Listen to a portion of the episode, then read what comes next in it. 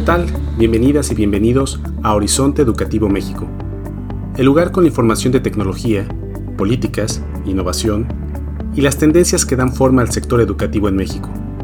Comenzamos. ¿Y qué tal? Bienvenidas y bienvenidos. En esta ocasión tenemos a Carlos González Sima. Él es investigador en Mexicanos Primero y el día de hoy vamos a hablar del tema del presupuesto. ¿Qué tal, Carlos? ¿Cómo te va? Hola, ¿qué tal, David? Muchas gracias por la invitación. Muchas gracias. Bien, pues ahora eh, justo eh, publicando el análisis grande sobre ocho ejes del presupuesto, estamos encantados de poderte platicar y a tu auditorio. Excelente, vamos a entrar a, detalle. Eh, también muy oportuno, como platicábamos hace un momento, que, justo lo acaban de lanzar. Pero pues antes de entrar a, directo a materia, Carlos, yo te propongo nos platiques un poquito de ti, de tu trayectoria y también nos ayudes a conocer también un poco qué es eh, Mexicanos Primero. Claro que sí, David. Pues yo comencé eh, como asistente de investigación en el CIDE de Región Centro, eh, con un par de profesores, trabajando temas relacionados a regímenes de autoritarismo y medio ambiente, y posteriormente tuve la fortuna de trabajar con la doctora Blanca Heredia en el programa interdisciplinario de políticas y prácticas educativas donde ahí eh, tuve la fortuna de, eh, pues justo comenzar a visitar las escuelas, ¿no? Que es una de las grandes cosas que a veces faltan a, los investigadores. Entonces, eh, yo colaboré con un programa de robótica en secundarias de Campeche y Sonora, obviamente con el programa de Talentum universitario de 60 jóvenes en 2017 que esa edición se terminó hasta 2019. Desafortunadamente este año ya no, ya no habrá programa de talento. Y sobre pues eh, otras conferencias que tuvimos la oportunidad de asistir y participar, eh, básicamente. Y posteriormente eh, trabajé un rato en, en, un estudio de seis meses con el Centro de Estudios Educativos, donde hicimos una evaluación de un programa con algunos eh, parecidos a tiempo completo que se llama Programa Ampliando el Desarrollo de los Niños, que es un programa financiado por FECHAC este, en Chihuahua. Y ahí hicimos eh, la evaluación de algunos eh, ejes, componentes, objetivos, diagnósticos, y justo entregamos como resultado, pues una evaluación de qué se podría mejorar de la política pública de tiempo completo complementando con el programa de Chihuahua que tenía algunas eh, ofertas distintas a, lo que solía tener tiempo completo en aquella época. Y posteriormente, eh, ya llevo dos años, eh, tres meses, cuatro meses, en Mexicanos Primero. en Mexicanos Primero hacemos investigación basada en evidencia para después hacer incidencia en política educativa. Entonces, eh, cubrimos varios temas, tenemos un área de investigación, justo yo eh, pues pertenezco, somos cinco miembros. Eh, entonces, a partir de ahí se define una teoría de acción y se define una teoría de cambio. Y entonces, a partir de lo que buscamos y definimos de metas cada año, armamos un trabajo colaborativo con todas las áreas y buscamos la incidencia. Entonces, un poco este año pues para retomar, eh, ha sido un año movido, eh, ha sido un año donde las leyes estatales eh, de educación apenas están terminando de confeccionar. ya se aprobó el marco normativo 2019, las leyes secundarias, las tres leyes secundarias también ya están aprobadas este año al principio. Entonces, ya nada más nos falta el último tramo jurídico en los estados, ¿no? Y entonces ahora sí vamos a ver, ya puesta en marcha, digamos, más allá de los términos legales y de los cumplimientos normativos que tenían, qué ofrecen y qué objetivos han cambiado para darle este empuje eh, de transformación que dice tener eh, el actual gobierno. Entonces, un poco eh, lo que vemos sobre todo en este año es, pues más allá del presupuesto, que ahorita sin duda nos meteremos duro a ello, es que no hay una planeación con información que permita al sistema educativo continuar de forma coherente las clases a distancia. Es una gran preocupación esto porque esto aumenta las brechas de aprendizaje, está demostrado en distintos países, lamentablemente en México no lo podemos medir, ¿Por qué? Porque Planea terminó en 2018 y hubo una aplicación en 2019, eh, pero tristemente en 2020, eh, pues al parecer todavía no hay un diagnóstico público. Eh, el programa de Mejor Edu, que es el nuevo organismo que se convirtió en el INE, que ya no es autónomo y ahora es desconcentrado de la SEP, dice que en 2022 habrá una prueba. Yo no sé si la SEP ya modificó esas fechas y esa prueba va a ser censal, es decir, se va, a haber un nuevo enlace, digamos. Eh, entonces, va a ser censal para los últimos grados terminales. En lugar de enlace que era, por ejemplo, desde, me parece que quinto de primaria hasta eh, media superior, todos los grados, ahora solo terminales, pero sí censal. Entonces, pues un poco, eh, la verdad es que ahorita estamos sin brújula, por decirlo más claro.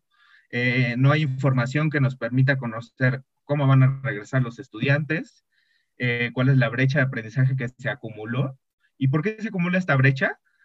Pues porque o los papás tienen que salir a trabajar y no pueden dedicarle el tiempo al niño de tutoría, que es como lo que ahorita se está demostrando que más ayuda, ¿no? La tutoría y el seguimiento con el niño.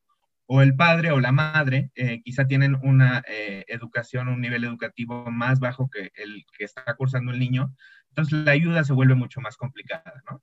Y pues si son eh, personas vulnerables, pues eso, la ayuda no existe, ¿no? Son ellos solos. Eh, entonces, literalmente el sistema, eh, con la contingencia, pues ha abandonado a las personas más vulnerables. No vemos claridad con planes y decisiones de migrantes, de indígenas, de personas con discapacidad.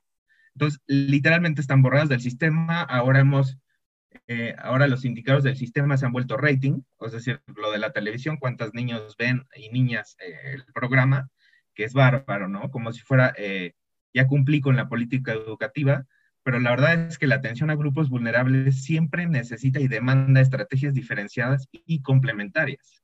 No podemos darle una misma medicina a todos. Cada uno necesita algo distinto. Entonces, eh, pues exhortamos y lo hemos hecho en, varias ocasiones al gobierno que eh, publiquen estrategias, por ejemplo, de grupos vulnerables específicas, ¿no? Una estrategia de atención a indígenas, una estrategia de atención a personas con discapacidad. ¿Para qué? Para que en términos de política educativa, tanto los tomadores de decisiones como eh, la ciudadanía en general pueda tener más claridad de qué es lo que busca cada gobierno, ¿no? Porque tristemente cada seis años, pues parece ser que se cambia el mapa educativo, ¿no? Entonces, desde el 2000 llevamos seis reformas. Es bárbaro que los profes se enfrenten a tantos cambios normativos en tan poco tiempo. Y obviamente eh, ellos lo, implementan al final, ¿no? O sea, los diputados y senadores eligen, pero los, los que lo implementan de verdad en la escuela son los profes.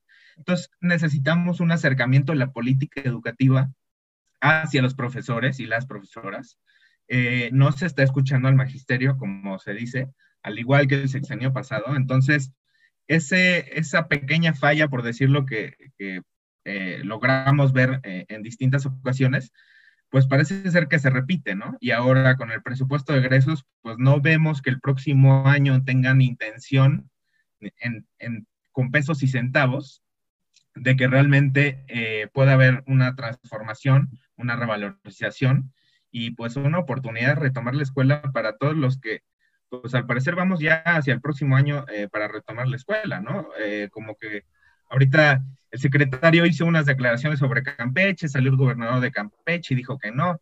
Entonces, no hay claridad, ¿no? Eh, podemos ver ya desde ahorita una asincronía entre secretarios de educación estatales y, y Esteban Moctezuma.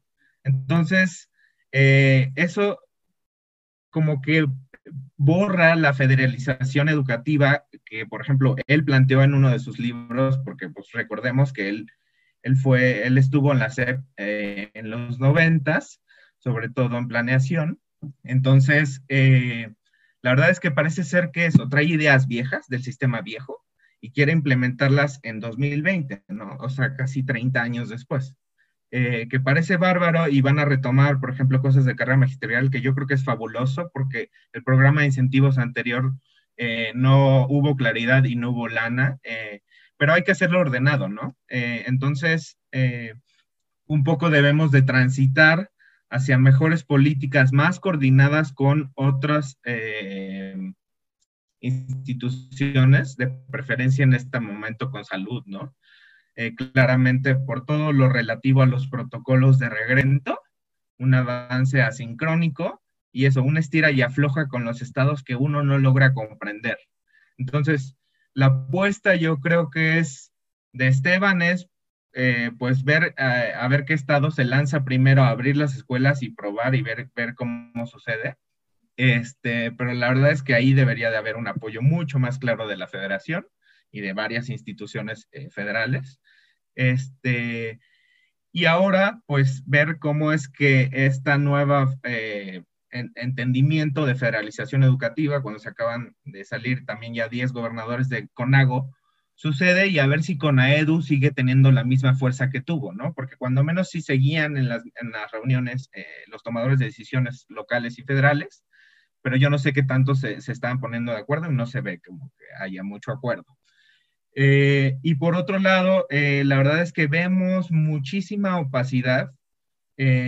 nosotros solicitamos información pública por el INAI, ¿no? Como por toda la vía legal no recibimos nada ilegal y eh, vemos eh, que ahorita han aumentado los recursos de revisión en términos educativos, es decir, la autoridad dice que no tiene la información a pesar de que pudiera tenerla y la verdad es que vemos que los sistemas de información y lo relativo al manejo de la información en la Secretaría de Educación Pública pues sigue igual desde hace 20 años, seguimos teniendo los mismos datos de principales cifras del sistema educativo mexicano, los resultados del formato 911 y no, es, no, no, digo que estén mal, pero no hemos siquiera innovado en permitir tener un diagnóstico más amplio de los estudiantes que les permita a los maestros conocer, por ejemplo, la parte socioemocional, ¿no? Que va a ser indispensable en el regreso.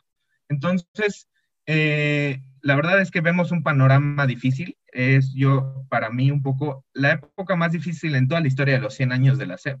Yo creo que nunca habríamos pasado por un problema tan grande eh, y por una crisis, ¿no? Pues más allá de, educativa, sanitaria y económica, eh, que parece difícil el regreso, sobre todo en medio de las elecciones también, ¿no? Que no podemos tristemente olvidar eso porque parte del sistema educativo se explica por el sistema político.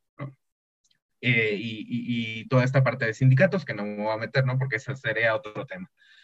Entonces, pues la idea es, que ahorita demandamos más claridad y demandamos que el presupuesto de regresos de la federación, el proyecto 2021, regrese eh, cuando menos a niveles de 2018 las inversiones, porque entonces el plan sectorial de educación que acaba de sacar Esteban Montezuma 2020-2024 no cumpliría con algunos de los puntos que justo ellos se ponen. Entonces, eh, parece ilógico y sí, o sea, es ilógico. Eh, pero pues vamos a ver un poco cuál es la respuesta de la autoridad. Eh, seguimos viendo como eso, muy poca proactividad y más bien ellos están esperando a ver cómo avanza. Eso es un poco, digamos, a grandes rasgos el panorama que tenemos, yo creo que de este año, que nos permite ver dónde estamos parados, ¿no? Y que no tenemos muchos de los otros instrumentos que otros países sí los están teniendo, ¿no? Y no es que defendamos, por ejemplo, evaluaciones estandarizadas, es defendamos que el profe reciba un diagnóstico de la federación donde diga, a este niño le falla esto, esto del currículum y que permita además ya tener claridad en los aprendizajes claves. No podemos, es, no, hay, no hay forma en que los aprendizajes claves que había en 2020 se queden. Entonces, ¿cuáles vamos a elegir de todos los que había? Yo creo que tiene que haber ahora una selección más chica de, lo, de la que ya había para que los profes puedan concentrarse ¿no? en algunos puntos claves e intentar seguir en la medida de lo posible con otras actividades de tutoría, por ejemplo, con, con gente universitaria o con gente media superior, ver posibilidades de conseguir psicólogos en las escuelas, porque se va a necesitar, y ir pensando en un sentido más amplio en el regreso, ¿no? Porque eso implica una barbaridad eh, de acciones de muchas, muchas personas, sobre todo para un sistema educativo de 26 millones de personas eh, de básica y 30 eh, con media superior y superior, que la verdad es uno de los sistemas más grandes de América Latina, ¿no? No podemos dejar desapercibido eso. Y pues eso, hay poca inversión y hay poca voluntad política para hacer cambios más allá del discurso. Claro. Oye, pues muy interesante y muy completo el, panorama que nos presentas, Carlos. Preocupante también por muchas aristas. Eh, y yo quisiera tal vez regresarme un poquito y empezar por lo más básico, ¿no? Que sería, eh, ¿cómo está la situación del presupuesto eh, en respecto con el año pasado? se perdió, se ganó, por lo que te estoy entendiendo ahora, parece que el presupuesto es, menor que el del año pasado o que de otros años. Entonces, mi pregunta, primera pregunta sería, ¿cómo está eh, el presupuesto en términos porcentuales? ¿Cuánto creció, cuánto decreció? Y la segunda, ¿cuáles son las áreas que, han, han, detectado ustedes que tienen mayor, mayor inversión y cuáles son las áreas que tienen menos inversión? Pues un poco para antes de meternos al presupuesto, vale la pena mencionar que el presupuesto es una gran bolsa con muchísimas bolsitas, ¿no? Eh, y cada una de esas bolsitas, eh, entre las reglas que determina Hacienda, pues hay un objetivo etiquetado para normalmente un programa o una actividad de gobierno, ¿no? Entonces, un poco sobre el presupuesto general, digamos, la gran bolsa con muchas, muchas bolsitas, eh, tuvo un ligero aumento, pero eh, en términos reales se mantuvo igual, 0%, no hay crecimiento real. Eh, y pasó en el presupuesto de 5 mil eh, millones a, a 6 mil 200 millones. pero eso significa un 0% de aumento real. Y ese es como el gran presupuesto, ¿no? Y ahí lo que nosotros hacemos es, es importante diferenciar cuánto se le dedica a educación básica, media superior y superior. ¿Y por qué? Eh, el presupuesto etiqueta eh, por nivel educativo. Entonces, esos tres niveles sí los conocemos. Eh, en educación básica hay una disminución del 3%, y educación básica es donde están los 25, 26 millones de alumnos, ¿no? Entonces,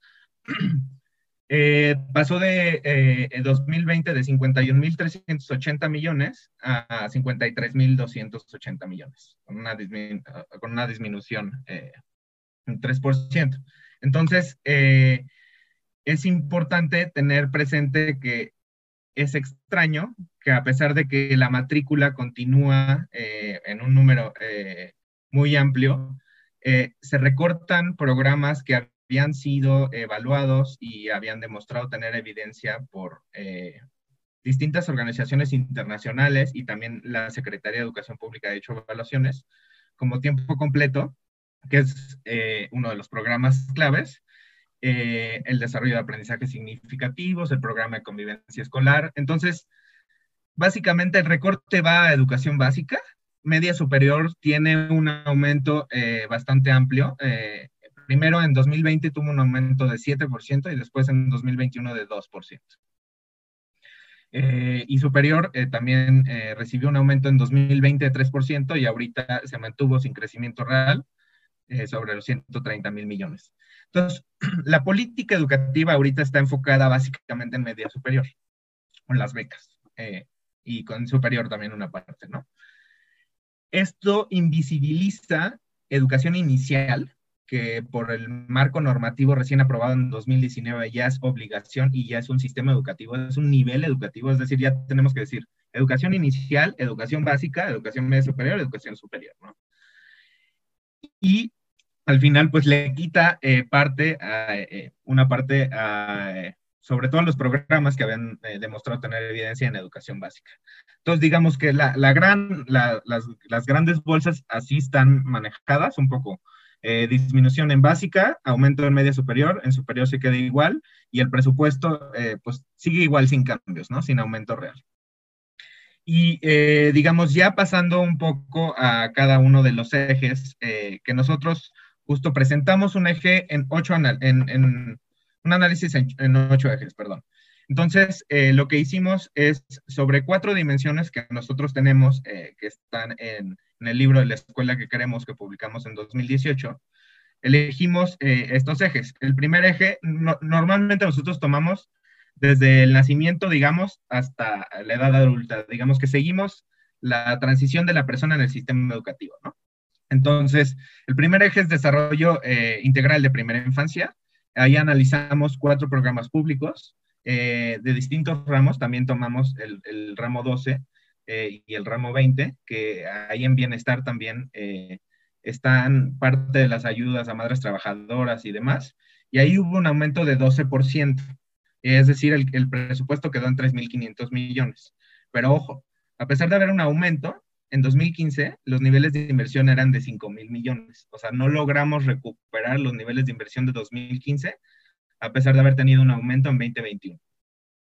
Entonces, aún, eh, pues, se logra ver lejos la garantía de la educación inicial eh, de los 0 a 3 años, que es esencial, que la evidencia ha demostrado que es la parte más importante donde el sistema se debería de fijar metas y objetivos para el desarrollo como más próspero y más fácil de las personas dentro del sistema y pues se ve aún muy lejos, ¿no? Todavía estos niveles de inversión pues no alcanzan a cubrir alrededor de los casi, se calcula entre 6 y 8 millones de personas. Entonces, pues esos todavía siguen una buena cantidad de invisibles y se calcula alrededor de 30% de esos 8 millones la atención. Entonces, pues estamos muy lejos, ¿no? Todavía hay muchos millones en casa que no están recibiendo ayuda.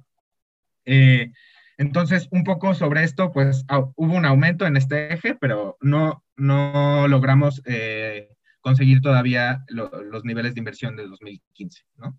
El, segundo es el programa de, la prevención contra el abandono, nosotros así le llamamos, analizamos 10 programas públicos, básicamente todos los de becas. Eh, y todos los de becas también nosotros incluimos la parte operativa, porque si entregar entregar becas cuesta, pues también hay que incluirlo en el presupuesto, ¿no? Es parte de, de todo el ejercicio. Entonces nosotros tomamos eh, con AFE, eh, pues todo lo de Elisa Cuña y todos los nuevos programas eh, orientados sobre todo a media superior y superior. Y aquí pues hay una primera preocupación, en la, con AFE, que es justo que atiende educación comunitaria, tiene un recorte de 71.4 en 2019 para, a 47.4 en 2020 y ahora subieron un poquito a 48. Pero básicamente eh, con AFE, que es el sistema que atiende las escuelas comunitarias, o sea, los indígenas y, y, más marginados donde no llegan los profes, donde varios toman un solo grado, ¿no? Y las escuelas son muy distintas y esas son las escuelas que menos agua tiene, que menos eh, seguridad tienen para los docentes porque el pago de CONAFE, el maestro CONAFE no está sindicalizado. Entonces, esa diferencia hace que, por ejemplo, ellos no reciben los bonos que reciben todos los otros profes, las contraprestaciones del 15 de mayo y demás. Entonces, ese sistema sigue desfavorecido. No parece ser que pongan atención en la gente que más lo necesita, que ahí está, está en CONAFE eh, y regularicen y amplíen eh, como un sistema que permita pues garantizar todo, todo el derecho a la educación. Entonces, de estos 10 programas que te comento, en, en media superior vemos eh, un, un, aumento real de 10%, y en el total de esos 10 programas suma eh, el presupuesto de egresos de la federación 65 mil millones. Eh, con un aumento de 5 mil millones más y eso significa un cambio real de 5.3%. Entonces, el segundo eje que tocamos también va para arriba, son las becas, como ya lo sabíamos, pero el problema es este. Eh, el instrumento diagnóstico que utilizaron para repartir las becas calculó que iban a encuestar 32 millones de hogares y solo llegaron a 26. Y ahora, eso fue en mayo de 2018.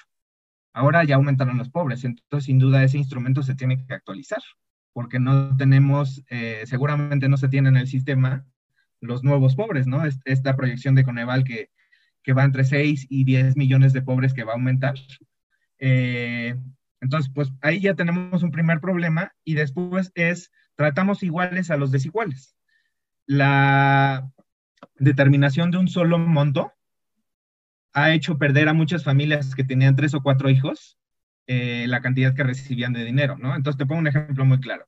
Familias de tres eh, hijos recibían alrededor de cuatro mil, eh, cinco mil pesos. Depende ahí porque Progresa tenía distintos como criterios. Y ahorita pues reciben 3.800. Y ahorita no lo dan por estudiante, lo dan por hogar.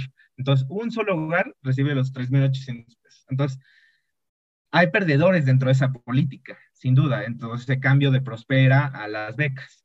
Y además, ese, ese salto de Prospera a las becas perdió a 15% de personas que no tenían un estudiante en casa.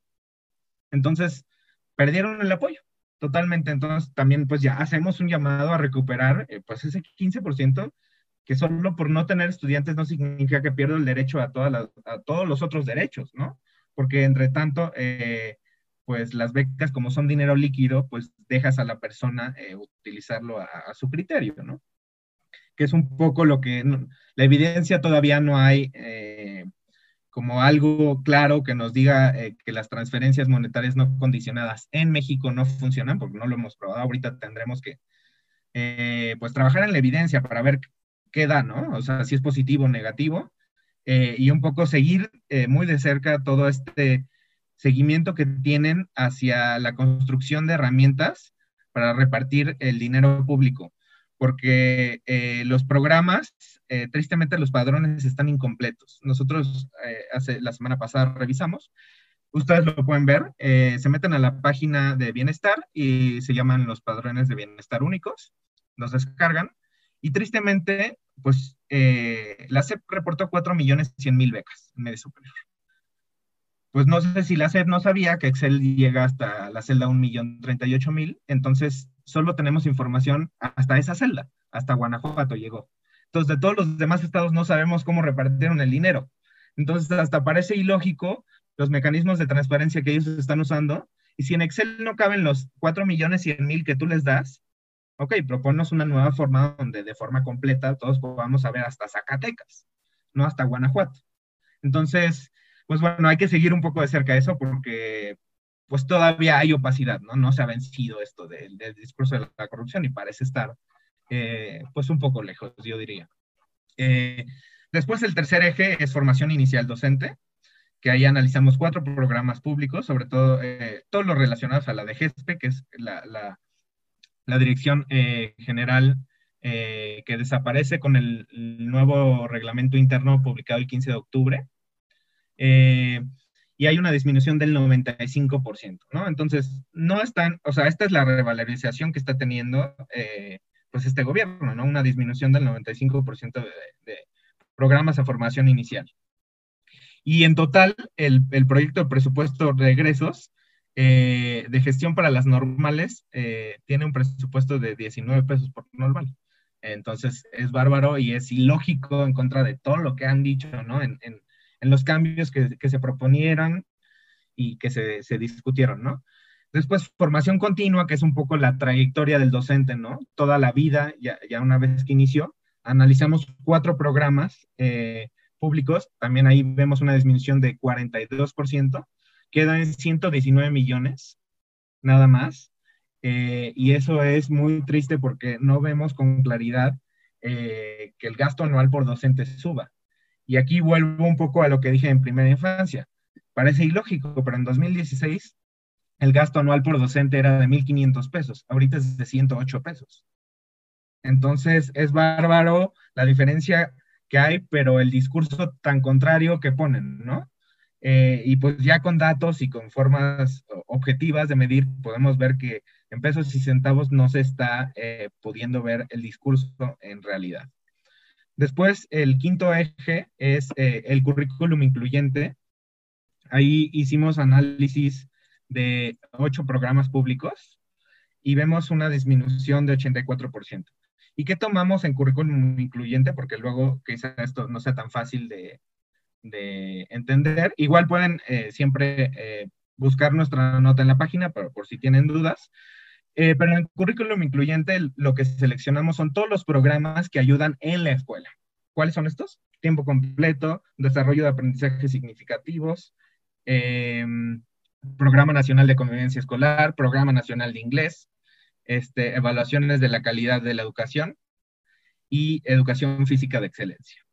¿No? Entonces, tomamos esos programas que son los que se aplican en la escuela, un poco, eh, con esa lógica, y con la evidencia que hay, ¿no? Al respecto de, por ejemplo, tiempo completo, con la ampliación del horario y la eh, inserción de quizá nueva oferta eh, de música, karate u, u, otras materias que normalmente quizá la escuela pública parecía difícil que dieran, ¿no? Entonces, analizamos estos programas y justo ahí es donde vemos uno de los recortes más amplios convivencia escolar, por ejemplo, llegaba a 25 mil escuelas concentradas con problemas de violencia Y ahorita la violencia sigue creciendo y ya quitaron ese programa.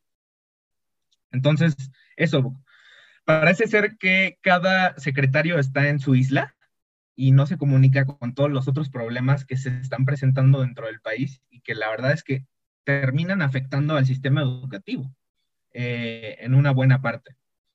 Eh, entonces, justo de, sobre esto, eh, nosotros hacemos un llamado a recuperar las inversiones de 2018, cuando inició el gobierno. y si no, más bien hacer una propuesta concreta de un cambio, porque la verdad lo que vemos es, primero cortan y luego deciden qué cambian. No, no, no, si ya decidiste o quieres proponer cortar, tiene que haber una propuesta en la mano para que la gente sepa cómo eh, se va a hacer de nuevo, ¿no? Que es un poco la discusión que ha habido con, gran parte de los, de los cambios que hay, ¿no? Si los fideicomisos se van a cancelar, pues ¿dónde va a ir el dinero? Entonces, un poco de tiempo completo se va a cancelar. Ok, ¿cómo vamos a hacer para un poco también garantizar a 3.6 millones de niños un, horario más amplio, un mayor eh, fortalecimiento de, la mujer en el sector laboral porque permite más oportunidades. Eh, y pues una conexión también más amplia de los estudiantes con los profes, que es lo que comentan los profes. O sea, tenemos más tiempo, podemos hacer sin duda más maravillas. Y de verdad es que cuando uno visita una, una escuela de tiempo completo, ve cosas increíbles que quizá eso no podría ver en una escuela eh, pública que no es de tiempo completo y no, no digo que no existan en las otras escuelas, pero quizás es más difícil de ver, ¿no? Sí, sin duda, la ayuda de tiempo completo facilita la operación, la gestión y la implementación de otras cosas dentro de la escuela, ¿no? Que es lo que tiene que llegar la política educativa, hasta la escuela. Eh, después, un poco el, sexto eh, eje, que es infraestructura, que aquí pues vale la pena mencionar que este es un eje que el presidente básicamente ha defendido eh, con gran ímpetu, eh, con su programa estrella La Escuela es Nuestra, ¿no? Y nosotros, al respecto, celebramos siempre el aumento de la inversión en términos de infraestructura, pero el cambio en las reglas de cómo se reparte el dinero, sugerimos que sea más cuidadoso y más transparente, ¿no? Hasta ahorita, tristemente, no hay base de datos del EN o la base de datos está en PDF, o sea, no la puedo yo analizar, eh, tengo que utilizar otro programa para convertirla. Entonces, están haciendo, al parecer, cosas para dificultar la comprobación de si cumplen o no con sus objetivos y sus promesas. Y la escuela es nuestra, este año recibió un aumento enorme de presupuesto. Eh, ahorita eh, tiene alrededor de 14 mil millones de pesos este, entonces, eso significa que va a haber más cobertura hacia escuelas con mayor vulnerabilidad con la idea de que llegue agua, llegue jabón y pues se recupere pues algunas de las eh, espacios que la verdad eh, luego están muy descuidados y tengan ahora sí que los padres de familia junto con los papás en decisión colectiva como la oportunidad de, hacer inversiones, ¿no? Yo creo que esto debe celebrarse siempre, ¿no? Conectar a los padres de familia con la escuela es súper bueno, pero los mecanismos de transparencia más allá del gobierno, que se haga responsable de qué pasa si el dinero se pierde. ¿Quién va a ser el responsable? ¿El papá, el maestro o la autoridad? ¿Y quién de la autoridad, no? Autoridad local, autoridad federal. Entonces, esas responsabilidades como que no se logran ver con claridad qué está pasando. Entonces, no podemos garantizar, por un lado, la seguridad de la infraestructura dentro de la escuela, porque si no hay derrebos y si, si los directores responsables de obra no certifican que el techo no se vaya a caer y si en algún momento esperamos que no tocamos madera, eh, sucede eso, ¿quién va a ser el responsable? O sea, tenemos los registros de quién lo hizo o, cómo, cómo se va a, un poco seguir, ¿no? Entonces, sobre esto, pues eso, invitamos a mayor transparencia real, ¿no? Con, con formas auténticas en las que podamos ver a qué escuelas se están beneficiando, ¿no? Y con cuánto dinero. Y, y después ver cómo se está usando, ¿no? Pues seguro hay muy buenas prácticas entre padres de familia y maestros que están haciendo maravillas. No lo dudo, no lo dudo, pero hay que eh, tener con lupa eso. Entonces, pues la inversión aumentó 24%, pasando de 17 mil de todos los programas en 2020 a 21.888. Entonces, es una de las, de las tres ejes que aumenta. Primera infancia, becas e infraestructura. Esos son los tres ejes que aumentan. Eh, y posteriormente, el, el, sexto eje es libros y materiales educativos. Esto es todo lo relacionado a, pues eso, eh, con Aliteg y la repartición eh, de, de, los libros de educación pública, que presenta una disminución real de 1.2%. Y aquí lo que un poco queremos saber es, en la repartición de los libros de texto, este gobierno, algo positivo, sacó una página donde se supone que podía seguir el avance de la repartición de los libros de texto. Entonces, sobre eso, eh, sacan resultados, pero no especifican eh, todos los materiales relativos a educación inclusiva y a educación indígena. Entonces, tenemos que, de verdad, para los ciudadanos poder saber que sí están cubriendo estas 68 lenguas que tenemos en México, que es parte esencial de la multiculturalidad del país, no podremos saber si realmente hay un esfuerzo por darle materiales en sus idiomas madre, ¿no? Porque ellos aprenden en, su idioma y en, en español, pero la Secretaría tiene que hacer un esfuerzo, entre tanto, eh, por proteger y cuidar eh, pues todos estos aspectos que no vemos claro y pues no hay transparencia de si están llegando o no a las comunidades indígenas, ¿no? Eh, y pues, eso, personas con inclusión que requieren un tipo de material eh, muy distinto y que pues sí demanda una inversión más grande, ¿no? Eh, el siguiente eje, eh, que es el último, es equidad de inclusión.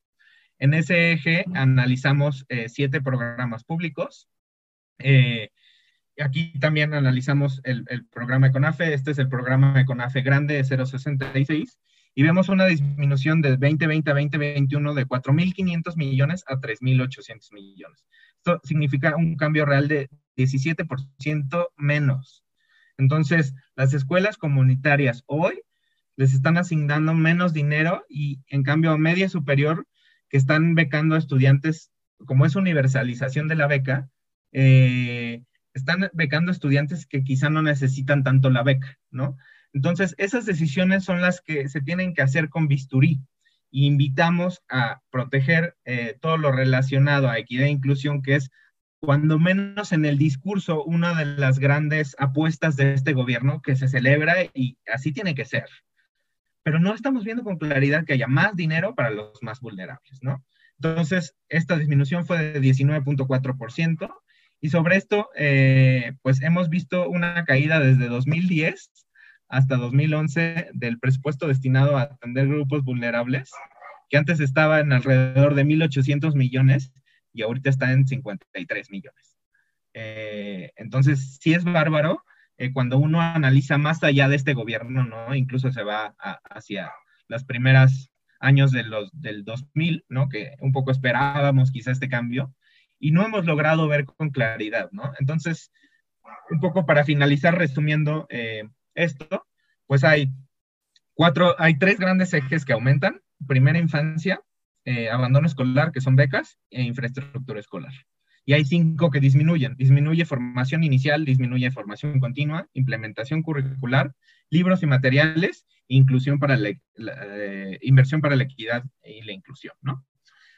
Entonces, esto eh, nos orilla a tener un llamado final con tres puntos, donde nosotros lo que básicamente pedimos es uno, recuperar eh, la inversión que teníamos eh, de tiempo completo eh, a niveles de 2018, que es pues alrededor de 13 mil millones de pesos, que cubría 25 mil escuelas. Este año sucede algo raro en 2020 porque, como sabemos algunos, tiempo completo recibe un recorte de presupuesto a la mitad, es decir, opera este año con 6.500 millones y alcanza 27 mil escuelas, lo cual parece extraño que con la mitad del presupuesto aún, aún así aumenten las escuelas. Entonces, el presupuesto gastado hasta julio, que reportó la Secretaría de Hacienda del programa tiempo completo, ya se había gastado 95% del programa. Entonces, intuimos que no va a haber ayuda el resto del semestre, eh, que pues es quizá uno de los más difíciles. Eh, y pues eso, hacemos este llamado para recuperar esas inversiones y justo más bien eh, atender a, los grupos vulnerables, ¿no? Junto con los programas del desarrollo de aprendizaje significativos y convivencia escolar, que es, no, no, pueden no deben desaparecer. eh, revertir los 700 millones recortados a escuelas comunitarias con AFE y recuperar los 180 millones que proponen para la niñez indígena y migrante, que son dos programas que quitaron. Literalmente, eh, dice el programa eh, presupuestal que es para indígenas y para migrantes, y bueno, se fueron. Incrementar también y cambiar el diseño programático para hacer realidad la expansión de la educación inicial, la interculturalidad y los contenidos y materiales educativos, ¿no? La implementación de, la Estrategia Nacional de Primera Infancia no debe ser una simulación. Recordemos que este gobierno sacó tres estrategias, la de normales, la de primera infancia y la de inclusión. Y con esas tres estrategias se supone que iba a complementar eh, la implementación pues, de esta eh, nueva transformación educativa. Y finalmente, eh, los últimos dos puntos es, uno es recuperar y ampliar eh, lo destinado a, las escuelas normales, ¿no? Que hacemos también una demanda eh, y alzamos la voz junto con los profes. Si no le invertimos en los formadores de los formadores, difícilmente el sistema educativo va a tener un cambio importante. Eh, entonces necesitamos etiquetar, focalizar y ampliar los recursos para las escuelas contra el abandono, porque seguimos teniendo, seguimos perdiendo entre 600 y 800 mil estudiantes en media superior. No podemos permitirnos que el sistema siga perdiendo esa capacidad y ese talento. Eh, y finalmente, eh, pues habrá que regularizar e incrementar los recursos de prepa en línea, que han tenido broncas desde el año pasado, telebachilleratos comunitarios que se los echaron este año, y los centros de atención a estudiantes con discapacidad que les disminuyeron el presupuesto de forma brutal. Eh, regresando a, que quizá pues eh, los jóvenes puedan abandonar, ¿no? Y sobre todo esos jóvenes que necesitan una atención más personalizada y, más acorde a, sus necesidades. Y eso es como lo que el sistema debería de, buscar, ¿no? Cubriendo siempre la amplitud del derecho a la educación. Entonces, un poco estos son los puntos, David. Eh, no sé si más bien haya quizá alguna de estas eh, preguntas sobre alguno de los ejes. Pero básicamente estos son nuestros hallazgos de estos ocho ejes, todos pueden consultar la nota, está pública. Eh, y estamos abiertos siempre a, discusión eh, de las propuestas que nosotros hagamos y a eh, sumarnos, ¿no? Para pedirles a diputados que aumenten el presupuesto y que no recorten estos programas tan importantes que han tenido evidencia científica de que promueven el aprendizaje. Claro, definitivamente. Eh, a mí la verdad me gusta mucho cómo a ustedes se van de verdad al detalle, ¿no? Y comparan eh, entre, entre diferentes años, ¿no? Porque pues eso sí nos da una perspectiva más allá de los discursos, ¿no? Más allá de las intenciones, de pues qué es lo que realmente es el recurso con el que se cuenta para poner en marcha los objetivos, ¿no? Que se tienen. Entonces, eh, pues honestamente son muchísimas áreas, ¿no? A mí, a mí, lo que se me antoja en todo caso es meternos un poquito más a detalle. Tal vez si, si ustedes quieren podamos platicar en otra ocasión porque cada uno de los puntos, eh, Carlos, son fundamentales, ¿no? No quisiéramos que les quitaran presupuesto ninguno, pero también me parece que un poco en la lógica, ¿no? De que eh, se ha habido un, combate o, se ha pensado, ¿no? Que ha habido eh, malversaciones de fondos, ¿no? Y mecanismos donde el recurso no estaba llegando, pues como dice, se ha metido la tijera, ¿no? No siempre con los mecanismos o con los sustitutos para poder, en efecto, poder hacer realidad la intención que se debiera, ¿no? Entonces, yo creo que es, es muy, muy interesante el trabajo que hacen para, digamos, marcar, señalar y todos los que sean eh, directamente afectados. Como sociedad me parece que todos lo somos, pero más directamente, pues creo que es, importante que también la gente conozca esto, ¿no? Y finalmente yo eh, cerraría con una pregunta, Carlos, que es, ¿ahora qué sigue? Digo, en cuanto a tiempos, ¿no? Viene la discusión en Cámara de Diputados, ¿no? Este, ¿cómo, cómo están ahora los tiempos? Pues bueno, eh, tenemos ahorita de tiempo límite hasta el 15 de noviembre. lo que pasa es que puede, puede aprobarse antes. Entonces, eh, tenemos que ahorita eh, sumarnos eh, con, para alzar la voz y hacer la demanda del aumento o del norte a, varios de los programas educativos transversales que atienden a la población más vulnerable, a la población más pobre y a la población que más lo necesita. Literalmente los están dejando atrás, cosa contraria al discurso. Entonces, un poco que sigue ahorita hacer la exigencia, eh, buscar eh, eh, otros grupos que también tengan seguro ese sentir y hayan ya visto el recorte brutal al presupuesto, y hacer un llamado a la Comisión de Educación, a la diputada Adela Piña, a la, a la Comisión de Presupuesto y Cuenta Pública, a la Comisión de Derechos y Niñez, a que hagan el análisis y que presenten la evidencia que utilizaron para determinar estos recortes, porque lo que pasa es que Hacienda, cuando luego hace estos recortes, se supone que tiene que especificar por qué se hizo el recorte. Entonces, eh, no están especificando nada, no están eh, teniendo con claridad eh, cómo vamos a sustituir en el regreso programas clave que habían demostrado tener evidencia y cómo vamos a poder ofertar el regreso con protocolos, con seguridad, de la forma que decidan, escalonada, no escalonada, y cómo vamos a garantizar que los profes, que al final son la primera línea del sistema educativo en las escuelas, van a tener la garantía de más allá de que si se pudieran enfermar o, cualquier otra cosa, de que pueda haber siempre un profe frente al aula. Porque ahora va a haber el problema de que los profes que se enfermen o los que no puedan asistir por su condición, quizá va a haber grupos sin, sin profe. Entonces, debe de haber alguna forma en que el regreso, más allá de que sea ordenado con los protocolos y demás, garantice que cuando el niño está en la escuela haya un profe enfrente y que tome en cuenta todas estas eh, condiciones de otros profes para entonces no estar jugando eh, de que un día llega el profe, otro no, y aprovechar ese tiempo donde el alumno y la, y la alumna va a regresar, hacer un diagnóstico de la parte socioemocional y de la parte eh, de currículum para ver y, y, atender estas necesidades de forma específica con ayuda de otros actores. A fuerza tenemos que pensar en hacer alianzas. El sistema educativo no va a caminar si no hacemos alianzas. Entonces, eh, un poco es abrir la voz, eh, alzarla, estamos nosotros también abiertos a, poder eh, colaborar de distintas formas. Hay que tener la exigencia y buscar a, los diputados y presidentes de las comisiones de educación y cuenta pública, hacer una exigencia, un posicionamiento, llevarlo, ¿no? Si es posible. Y un poco, pues esperar, la verdad, ya es voluntad política, ¿no? No hay mucho más que hacer a veces ahí, ¿no? Más que presentar la evidencia, lo que dicen los demás. Luego, tristemente, hay mucho sesgo, eh, pero eh, afortunadamente yo creo que, espero que esta época pueda eh, ayudarnos a entender que de forma colaborativa podemos realmente transformar el sistema.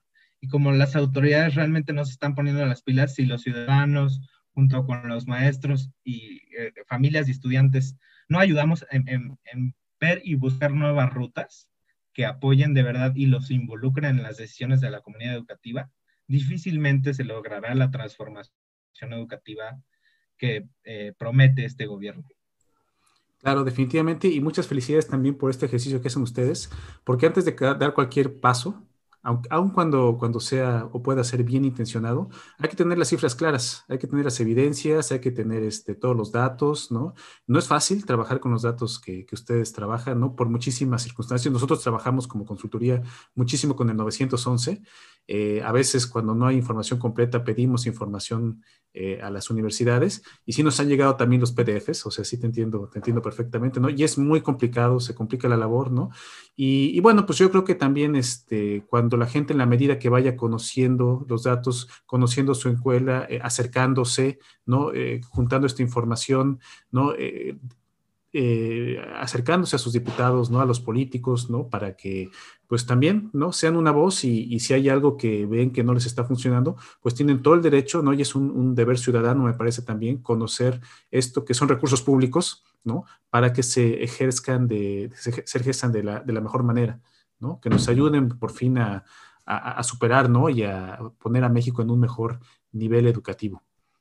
Sí, totalmente. Es, hay que retomar que los diputados son representantes del pueblo, entonces podemos exigirle perfectamente todo y ellos hacen uso de los recursos públicos y, determinan los destinos, ¿no?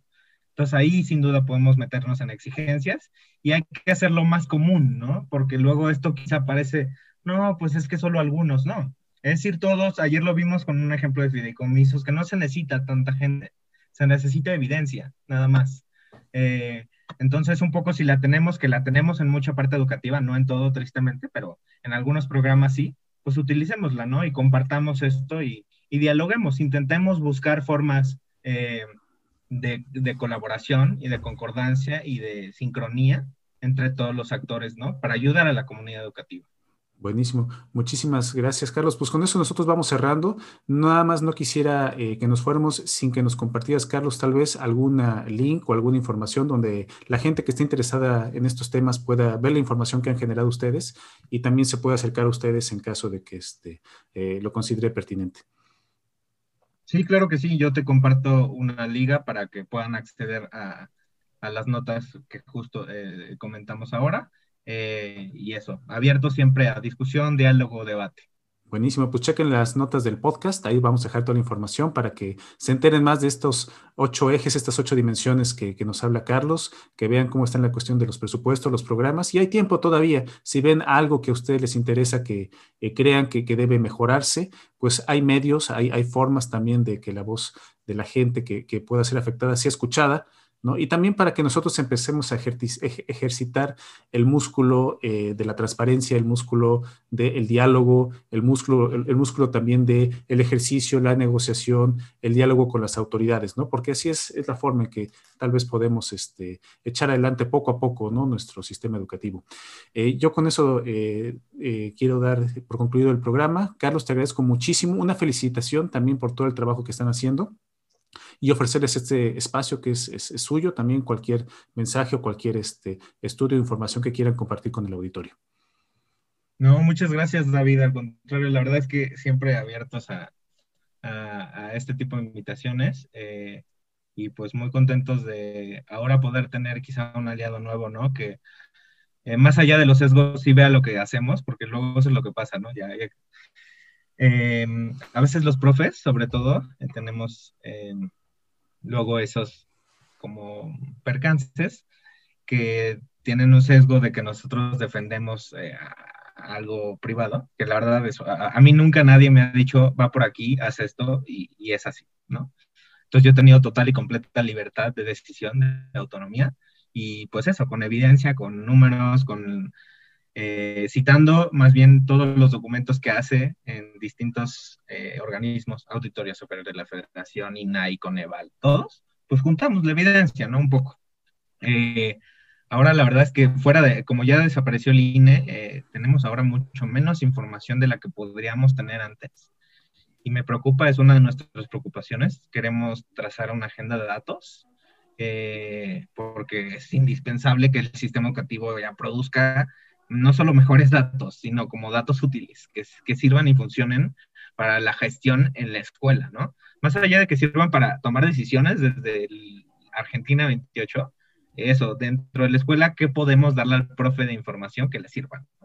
Definitivamente. Eh, entonces, un poco, ya, ya te iremos platicando porque tenemos varios eh, proyectos en mente eh, relativos a eso. yo estoy trabajando yo soy representante del compromiso de educación en, gobierno abierto, que tristemente yo veo que puede desaparecer porque se desapareció el CIGED eh, y el reglamento interno de la CEP lo desapareció, le desapareció la dirección general.